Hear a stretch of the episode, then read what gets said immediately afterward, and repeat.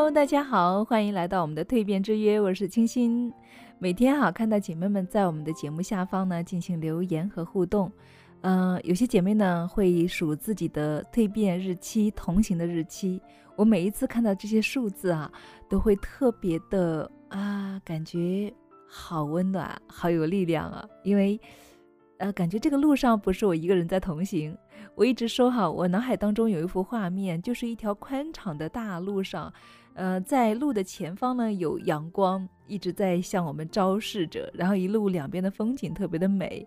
我们姐妹们呢是手拉着手啊，又唱又跳的，呃，走走停停，或者是呢，嗯，一边走一边说说笑笑的向前走着，哇，特别美好。改天我们把这个现实给它实现哈。好，那今天呢，我们要分享的内容呢，就是进行一场精神之旅。哈佛大学的校友、中国学者、文学家林语堂先生哈就说过这样一句话，他说：“我们对于人生啊，可以抱着比较轻快随便的态度。我们不是这个城市的永久房客，而是呢过路的旅客。”所以说，我们的情商是高是低啊？还有什么可以改进的地方呢？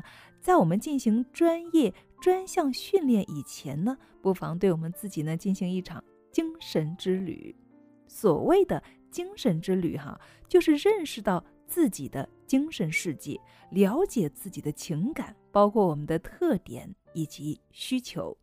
每个人呢都是单独的个体，都有不同的性格特征。这个呢，就造就了人们不同的精神状态和欲望的需求了。将梦想变成现实，就是鞭策你不断前进的动力。在梦想成真的过程当中啊，你的精神状态呢会产生不尽相同的作用。能够看到曙光的人，总是无所畏惧地迎接一切挑战，以成功作为完美结局。总是担心挫败的人呢，会变得越来越急躁。不得不以失败收场，你的结局如何？你的情感因素是能够为你雪中送炭，还是添油加醋呢？每个人先天的情商因素是不同的哈，所以呢，每个人都必须对此呢有清醒的认识。如果你身高只有一米六，如果仍然以成为职业篮球运动员为目标，不懈努力，那么这可能吗？如果你仅有常人的资质，却依然想成为媲美三钱的科学泰斗，这有戏吗？所以啊，身体条件会影响我们的人生目标，精神因素的作用呢，同样是不可小觑的。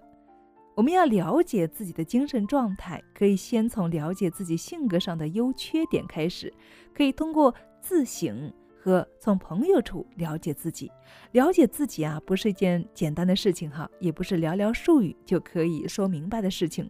但是呢，别因为麻烦就不愿意尝试，从而导致呢终身都是碌碌无为了。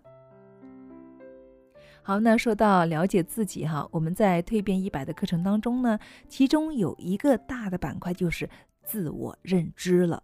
那自我认知呢，分别从心理学的角度，从各个角度来进行一个剖析。我们如何能够更好的、正确的认识自己？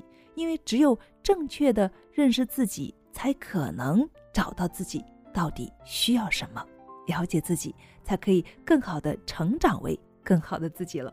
好，亲爱的们，那么今天的分享呢就是这样了。那么最后哈，还是特别的诚恳的邀请大家来参与我们第四期的蜕变一百的训练营吧。